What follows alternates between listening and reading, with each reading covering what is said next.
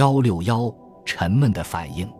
布什总统正在缅因州的肯纳邦克波特度假，这时传来报告说，戈尔巴乔夫已被免职。据消息可靠人士米歇尔·贝斯克罗斯和斯托伯泰尔伯特的说法，国家安全顾问伯伦特斯考克罗夫特在午夜塔斯社报告前已通知布什此事，意识到明日凌晨布什就要发表宣言。他们讨论了布什该说些什么。根据历史上的经验。斯考克罗夫特说：“这次政变很可能会成功。鉴于我们或许要和政变领导者们打交道，他说我们不该不留一条后路。所以，他建议不要使用像不合法的、非法的或者不符合宪法的等字眼。”布什同意他的建议。最后，他们认为用超越宪法或许更合适些。第二天早晨。布什打电话给一周前接替我的驻苏联代办吉姆·柯林斯，得知柯林斯已见过叶利钦，后者表示要决心抵制这次政变。美国中央情报局也给过布什一份分析报告，告诉他这次政变计划得很糟。但斯考克罗夫特好像说，在这点上，该报告不过是推测，无疑里面也掺杂了一些异想天开的成分。所以。当布什总统向报界发表第一次讲话时，听起来似乎他认为政变已经成功了，而且他有意和紧急状态委员会交往。当他谈到戈尔巴乔夫的贡献时，用的是过去时态。他希望政变领导者们能履行苏联的国际义务，将其显然是非法的行为轻描淡写为超越宪法。虽然当晚他会发表一个更为严厉的讲话。但是他的第一次讲话却起了破坏性的作用，尤其在苏联。八月十九、二十日，政务会在他们控制的传媒中反复引用布什的话，丝毫不考虑布什后来做的修改。十九日，关键的一天，布什一直回避直接与叶利钦联系，即使叶利钦曾通过柯林斯请布什打电话给他。布什这样做是因为他认为，如果这样做，就显得他已放弃了戈尔巴乔夫。但他却忽视了这样一个事实，即叶利钦一直公开的争取恢复戈尔巴乔夫的领导，与叶利钦直接联系将被看作是对戈尔巴乔夫的支持。虽然布什八月十九上午的错误后来得到纠正，最近事情的发展也证明这个错误并未造成持久的不良影响，但是他表明了白宫对苏联事态判断的缺陷，这一点在布什的整个任期都让布什一般人烦恼。首先，鉴于苏联所发生的深刻变化，解释它的第一个标准不应该是历史上的经验。在许多方面，苏联已成为一个完全不同的国家，它最不可能重复历史上发生过的事情。然而，斯考克罗夫特猜测政变会成功，并认为美国中央情报局提出的政变领导者组织不当不过是异想天开，恰恰是基于这个原因。但这不是唯一的错误。而且也不是最严重的错误。布什讲话后面所隐含的更深刻的错误在于他对政变领导者的评价，以及他应采取什么策略同他们打交道。克留奇科夫、亚佐夫和帕夫洛夫是什么样的人？毫无疑问，他们都赞成用铁腕政策终止苏联的解体。他们显然都在阻挠新联盟条约的签署。希望他们会继续改革过程，简直是愚蠢至极。而且，他们强烈反对戈尔巴乔夫同美国及整个西方在军事和外交方面达成的妥协。克留奇科夫编造了一整套的无稽之谈，诋毁美国情报机构如何暗中削弱苏联。亚佐夫则用尽手段违反欧洲裁军条约。以其不妥协的立场，使削减战略核武器条约的签订被拖延多年。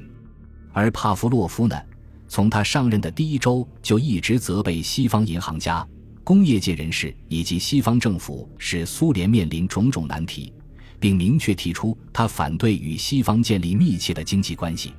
就算这伙人能执掌政权一段时期，美国总统难道就有必要与他们周旋吗？给政变领导人留情面，美国又能得到什么呢？最后，避免阻断联系渠道，其实从来也不存在的做法，忽视了美国的声明和政策对苏联形势发展的影响。这是一个很棘手的领域，因为他们不会像美国人那样去领会某些话。但毫无疑问，美国能够推进有利形势和阻止不利发展。一个明显例证就是罗纳德·里根使用了“罪恶的帝国”这个词，尽管因此惹恼了苏联统治者，但他却有力地动摇了苏联帝国自封的合法性，尤其是因为里根看到了那里发生的有利变化。正像政务会的第一个宣言所表明的，政变者不准备大规模动用军队及警察以武力夺权，他们指望给政变披上一件合法的外衣，实际情况也是如此。如果他们能使得其行为看起来具有合法性，人们自然会归顺过来。那些不能保持中立的，也可以以违法为借口抓起来。他们面临的最大威胁，便是得不到人们对其合法性的承认。与外界同他们建立联系的需要相比，他们更需要外界的认可，特别是来自美国的认可。那么，总统究竟该说些什么呢？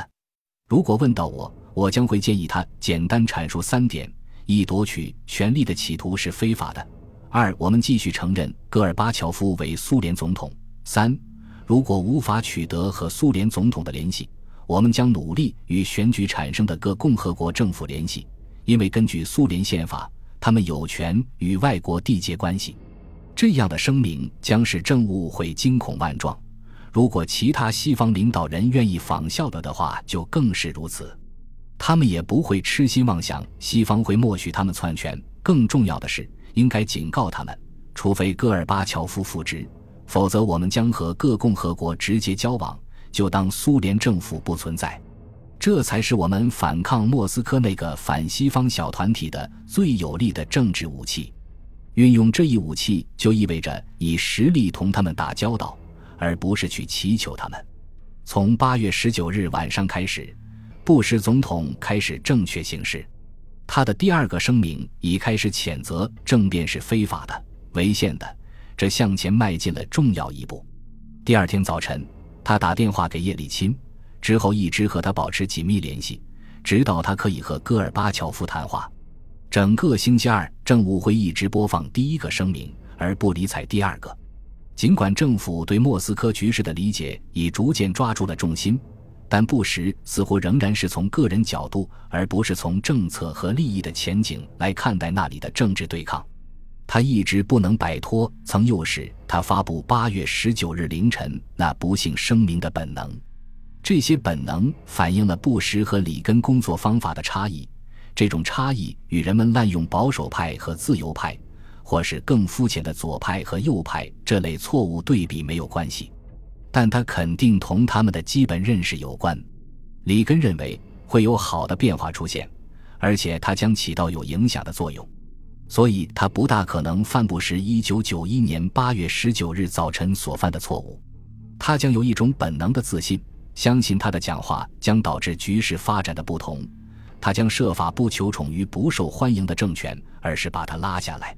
他将有信心应付一个动荡形势可能带来的。意想不到的局面。另一方面，布什则对变化感到不舒服，即使是一种好的变化，他最初也将很难认识到这种进步。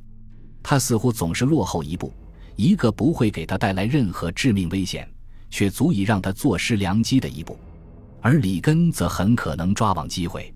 布什不相信他可以塑造未来，于是他集中力量搞好现在，不重蹈覆辙。里根因为对自己在国内的政治根基很自信，所以他愿意抓住机会，而布什却总是左顾右盼。这次布什总统很幸运，这个自封的莫斯科的紧急状态委员会成立后第二天就开始分崩离析，不是来自外界压力，而是由于他自身的虚弱和无能。本集播放完毕，感谢您的收听，喜欢请订阅加关注，主页有更多精彩内容。